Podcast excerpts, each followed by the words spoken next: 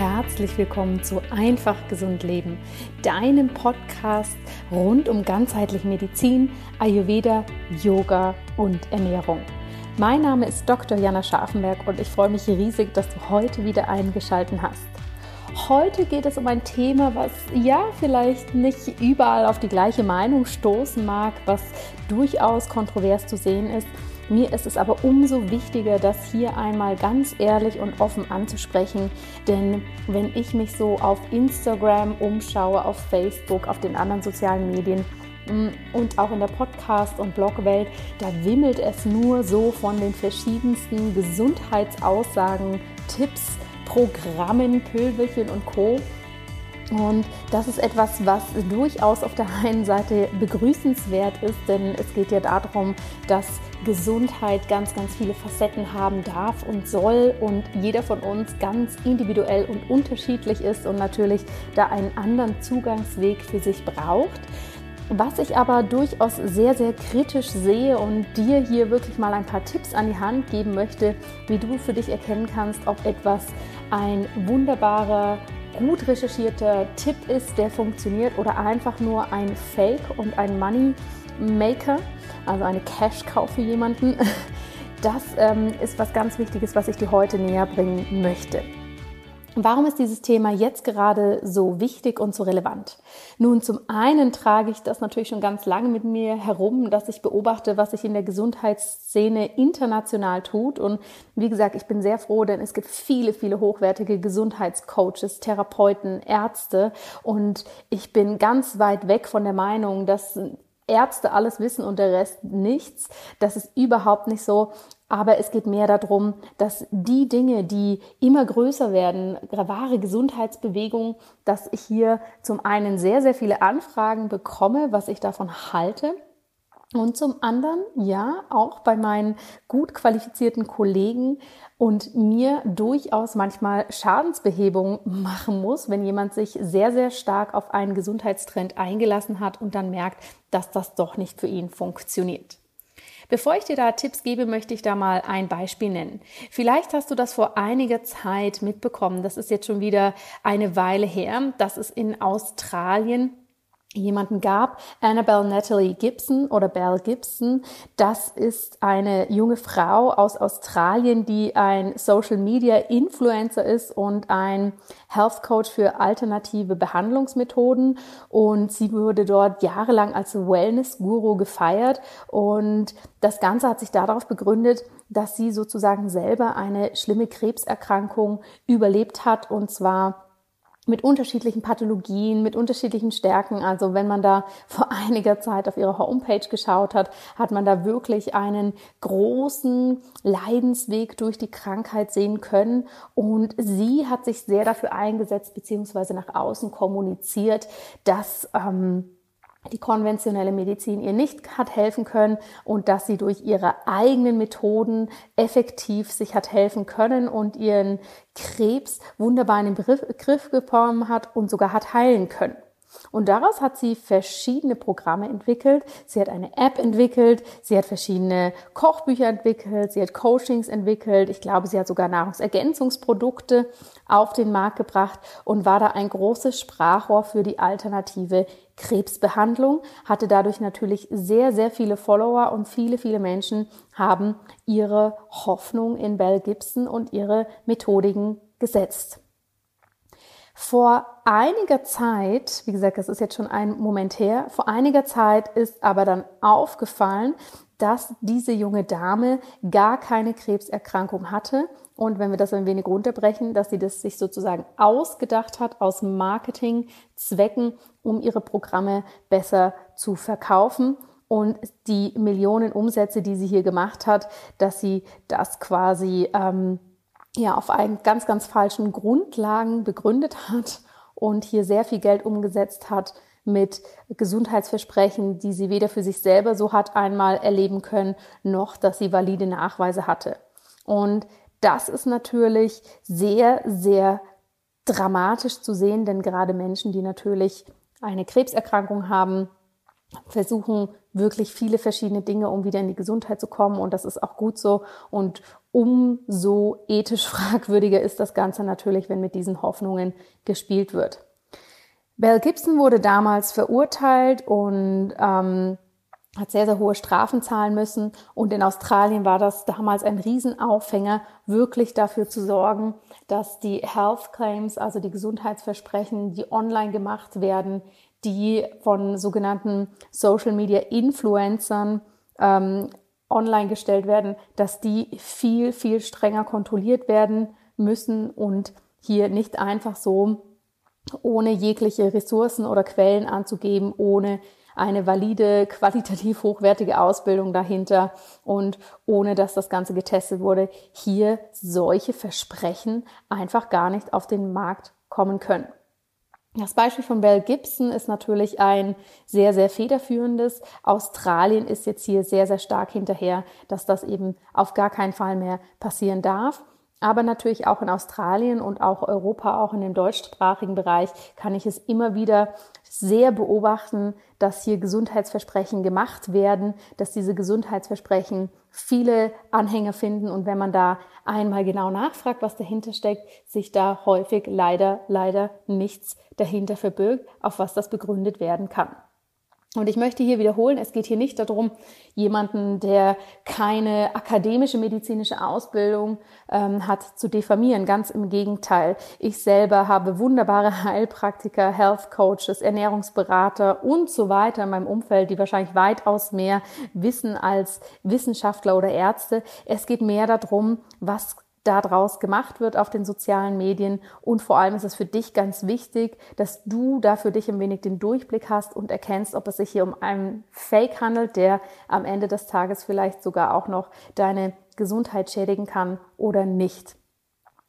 Ein weiteres Beispiel, was ich hier in den Raum werfen möchte und zu dem ich tatsächlich regelmäßig ähm, Nachrichten auf Instagram bekomme, was ich dazu sage, ist der ganze Hype um das Trinken des Selleriesafts. Wenn du das vielleicht ein wenig verfolgt hast und online unterwegs bist, hast du vielleicht gesehen, dass in den letzten Monaten ein sehr, sehr großer Hype entstanden ist, dass wir täglich Selleriesaft trinken sollen und dieser Selleriesaft eine wunderbar positive Auswirkung auf unsere Gesundheit hat, die Leber gut entgiften kann und hier viele, viele wunderbare Nebeneffekte eintreten. Diese Aussage ist gepaart mit ähm, sehr, sehr vielen Beispielen von Menschen, denen das anscheinend sehr, sehr gut in ihrem Leben geholfen hat, die dadurch ihr ganzes Leben, ihre Gesundheit verändert haben. Und dieser Selleriesaft wird unglaublich gefeiert und mittlerweile gibt es in den USA auch schon eine Juice-Firma, die sich komplett auf den Selleriesaft spezialisiert hat und dort kann man seinen täglichen Selleriesaft beziehen und das kostet dann knapp unter 10 Dollar, sich da eben die Tagesration an Selleriesaft zu besorgen.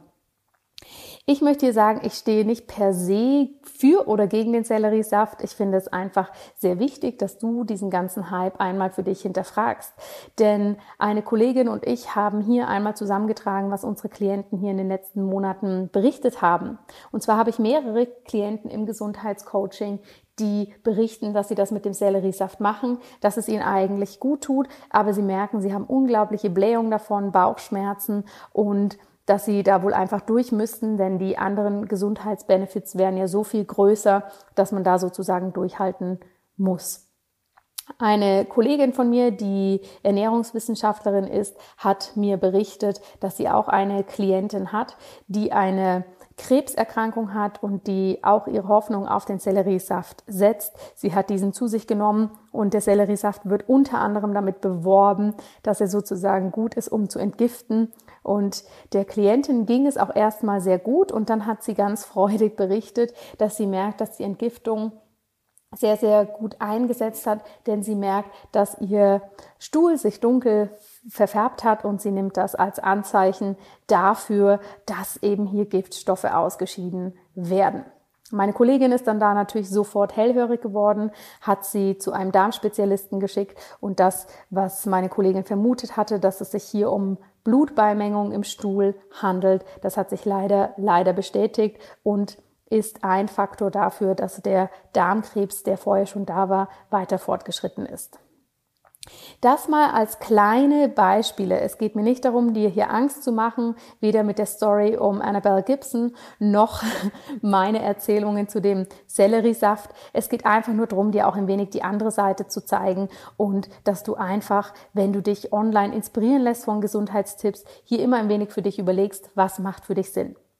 Ich möchte dir ein paar wichtige Punkte an die Hand geben, mit denen du besser einschätzen kannst, handelt es sich dabei um ein Fake oder handelt es sich dabei um eine wertvolle Information. Punkt Nummer eins ist natürlich die große Frage, was hat die Person für eine Ausbildung bzw. Erfahrung? Nochmal, es muss nicht immer eine akademische Ausbildung sein, die dazu befähigt, über diese Gesundheitsthemen zu sprechen.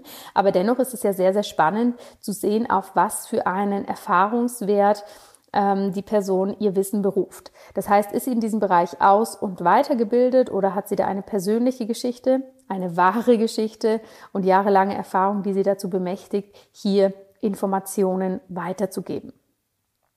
Punkt Nummer zwei.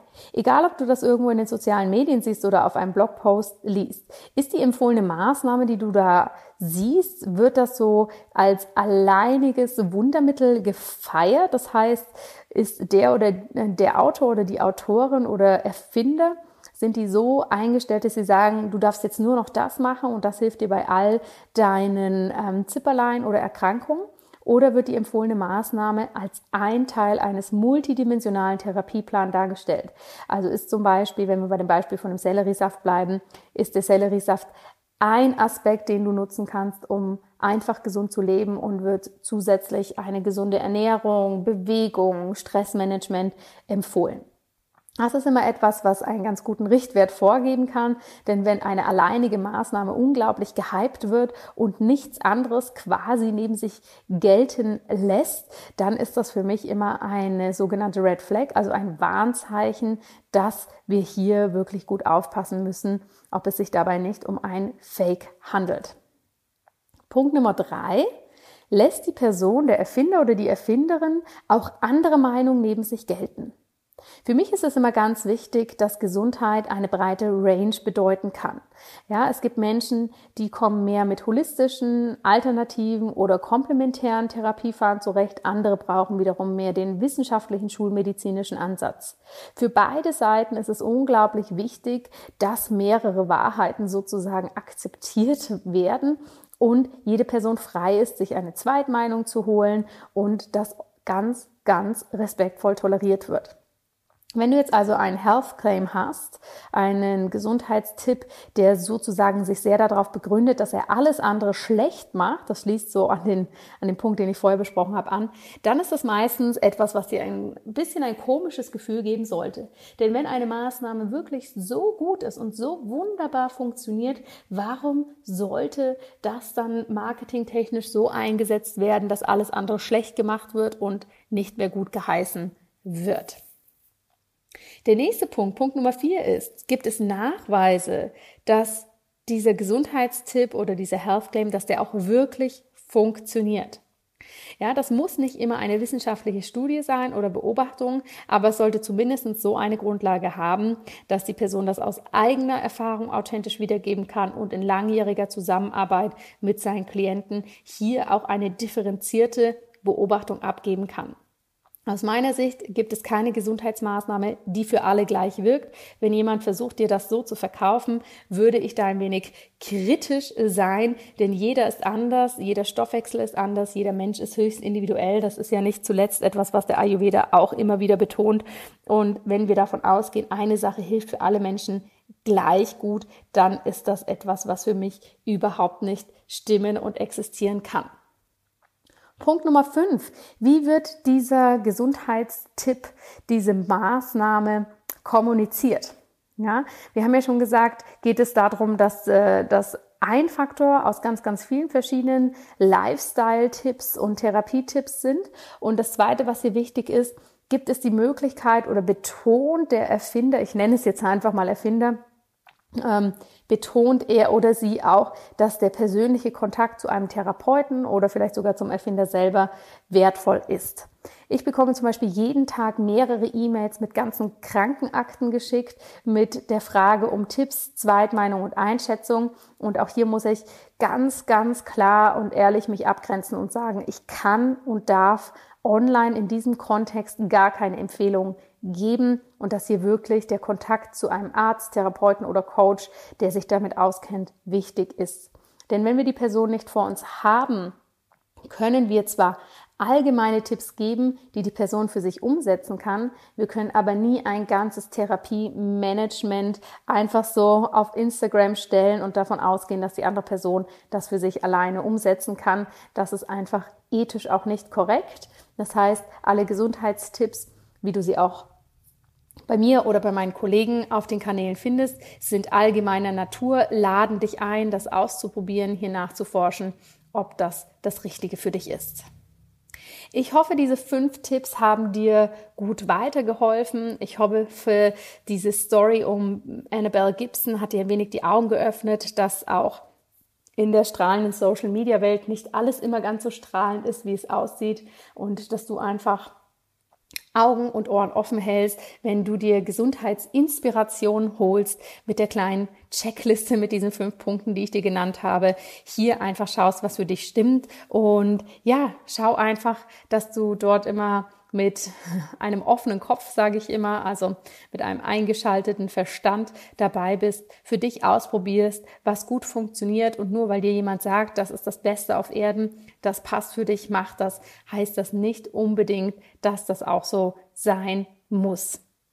In diesem Sinne Lass dich inspirieren online, hol dir die Tipps, die du brauchst, bleib offen, bleib kritisch und schau, was dein Körper braucht, denn das ist eigentlich der wichtigste ayurvedische Grundsatz, dass du auf dich hörst, dass du die Weisheit in dir trägst, dass du am besten für dich weißt, was du brauchst und halte Abstand von allem, was sehr, sehr extrem dargestellt wird, was andere Dinge quasi richtig verteufelt und was offensichtlich nur von Erfolgsstories lebt und nicht auch mal ganz offen und ehrlich gesagt wird, dass es eben auch für manche Konstellationen in der Gesundheit oder für manche Menschen gar nicht so zuträglich sein kann. Wenn dich diese Episode interessiert hat und dir gefallen hat und du sehr gerne zwischendurch immer mal wieder solche Inputs haben möchtest, wie du dich auf diesem großen Markt zurechtfindest, auch mal so ein wenig eine kritische Einschätzung haben willst, dann melde dich sehr, sehr gern per E-Mail bei mir oder schreib mir eine Message auf Instagram, denn für mich ist es einfach wichtig, dass der Podcast und meine Posts, alles, was sich darum rankt, für dich einen Mehrwert haben, dass du sie für dich nutzen kannst und da das Beste für deine Gesundheit daraus machen kannst mit einer fundierten Grundlage und natürlich mit einem guten Support im Hintergrund. Ich danke dir fürs Zuhören. Wenn dir diese Folge gefallen hat, dann würde ich mich riesig freuen, wenn du mir ein ehrliches Feedback, eine Rezension bei iTunes hinterlässt, denn nur so finden noch mehr Leute zu diesem Podcast und können etwas für ihre Gesundheit tun.